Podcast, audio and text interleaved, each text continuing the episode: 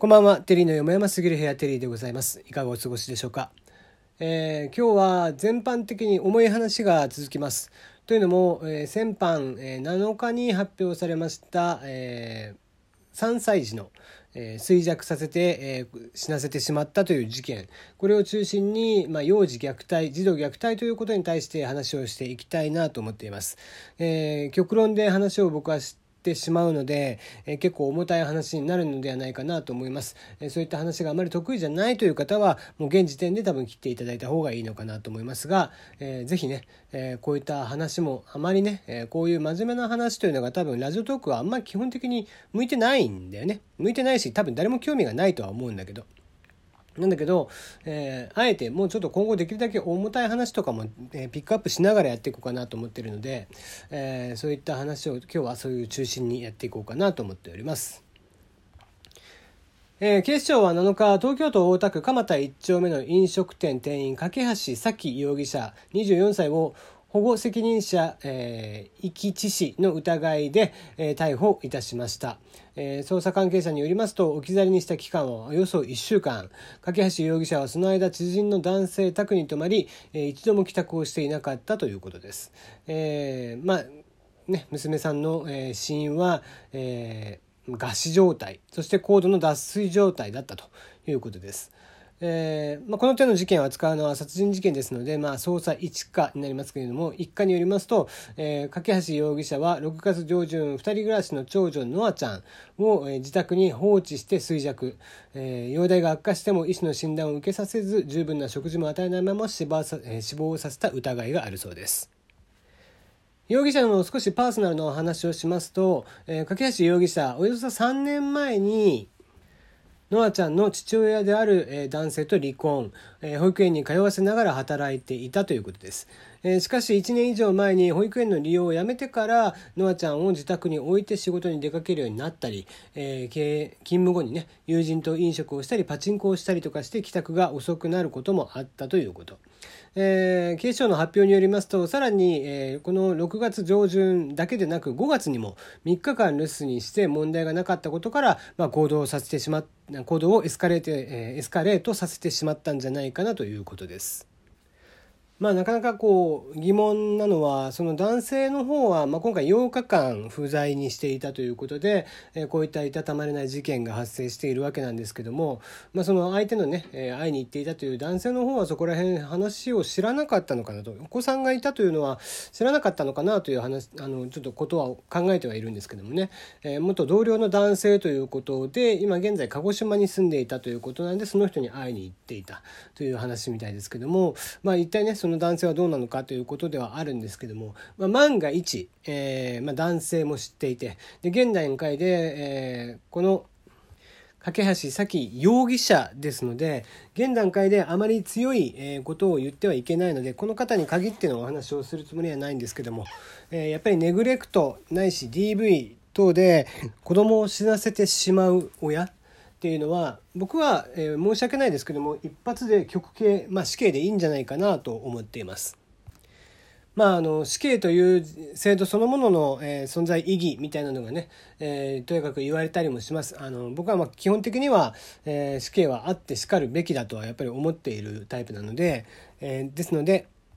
まあ、死刑がありきで話をしますけどもこういう、え、ネグレクトであったり DV というのは基本的にはもう親は一発退場、まあ、社会からいなくなってもらうしかないんじゃないかなと思っています。もちろんこういった事件が起こってしまう社会というのが、え、背景にはやっぱりありますね。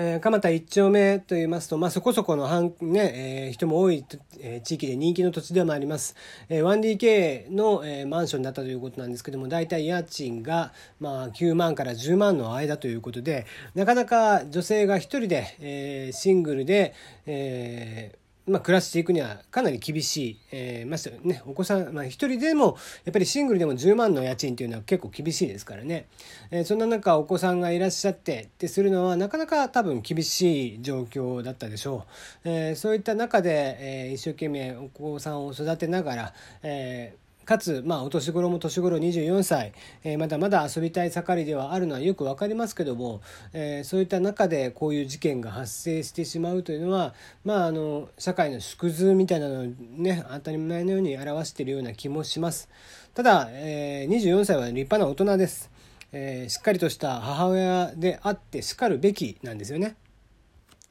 えー、子供を産む以上、えー、子供を育てる以上、えー、親というのはもう絶対的に子供と、えー、向き合わなければなりません。えー、そうした中でもちろんえー、辛い思いをしたりストレスが溜まったりっていうのは十分に考えられるので、えー、多少の息抜きというのは全然そこは構わないんじゃないかなと。例えば、えー、きちんと、え、保育施設に預けて、え、1日ね、え、半日ぐらいだけ遊びに行くとかそういった息抜きっていうのは全然わかります。そういったことは別に構わないんじゃないかなとは思ってます、それを全部やめろとは言わないんですけどもただ今回は8日間しかも意図的に、えー、どうやらリビングから、えー、外の方に出ないようにということでソファーで、えー、ドアを押さえつけていたというお話もあるそうです。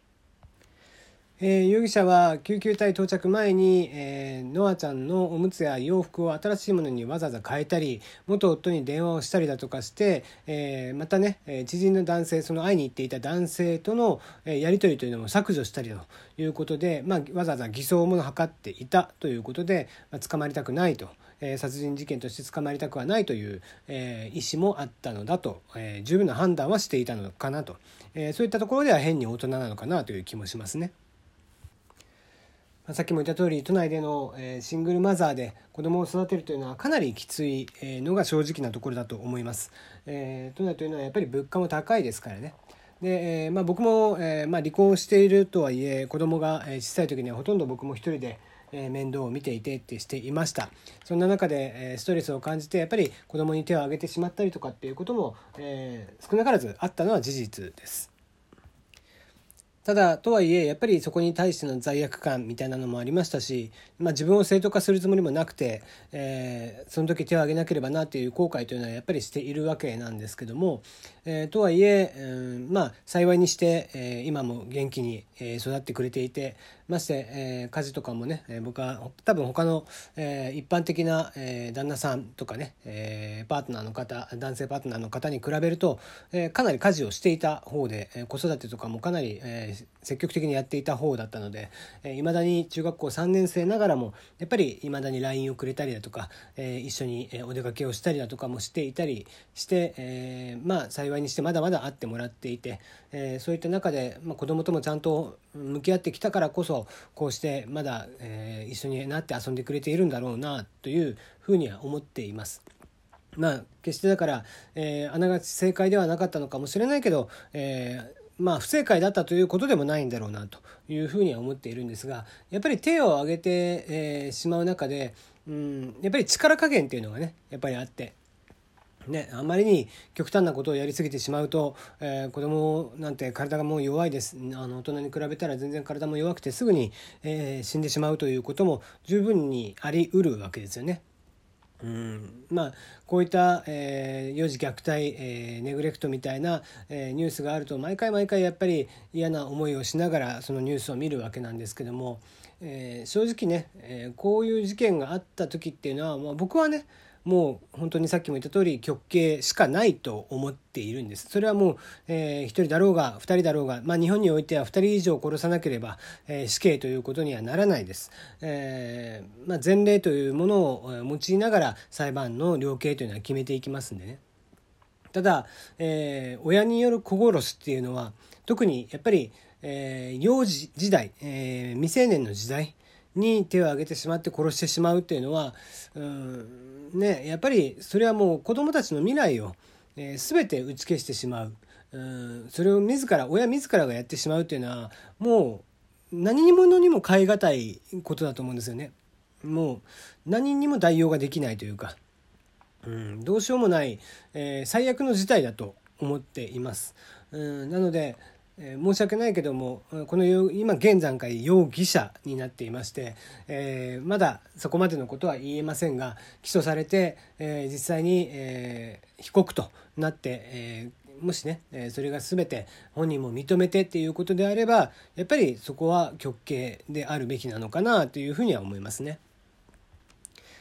まあ昨今なかなかねえー、人を頼るというのが難しい時代になっています、えー、昔であれば僕らのもうちょっと親世代とかであれば、えー、ご近所さんとかも含めて、えー、僕もあんまりそこまではなかったですけども言ってね、まあ、ご近所さんの大人とかがちょっといたずらとかをしていると普通に怒られたりだとか、ねえー、怒ってきたりとかっていうのはよくありました、えー、それがこう地域とか、え、もしくは知人友人の関わりだったと思うんですけどもどんどんどんどんそういった関係性が希薄になっていって、え、今のシングルマザーの人たちというのは、え、シングルマザーシングルファーザー、え、それは各家族でもそうかもしれないし、え、いろんなところがそうなのかもしれない。別にシングルとかに限った話ではないのかもしれないのだけども、えー、そういう、えー、なんだろうちょっとしたあったかみのある関係性っていうのがどんどんどんどん希薄になっています、えー、まあ、知らない人についていくと何かしらと危ないっていうこともあるんでね。え確かになかなか知らん人に、えあれこれこう関わらせるのはよろしくないとは思うんですけども。ただその分え、時代が進むにつれそういった関係性が希薄になってくるにつれこういう事件がやっぱり目の当たりにされているっていう事実はあると思います。えー、親になるということはある程度の自由というのを自分一人だった時もしくは、えー、ご夫婦ないしパートナー何でもいいですけども、えー、相手の方との、えー、自由というのは多少やっぱり少なくなることは確実です。でそれを踏まえて子供というのは産まなければならないんですよね。でその上でも子供をしっかり育てていかなければならないという責任というのが伴います。えー、簡単に子供ができたから産むっていうのは大きな間違いですよね。24歳まだまだ遊び盛りです、えー、もしかしたら、えー、僕が24歳の時に同級生の子が、えー、子供ができたとかっていうと正直素直には喜べなかったかもしれません、えー、そういったことも多分若い人たちには今後出てくるんじゃないかなと思いますんでね親の責任というのを今一度しっかり考えていきたいなと思うところですね。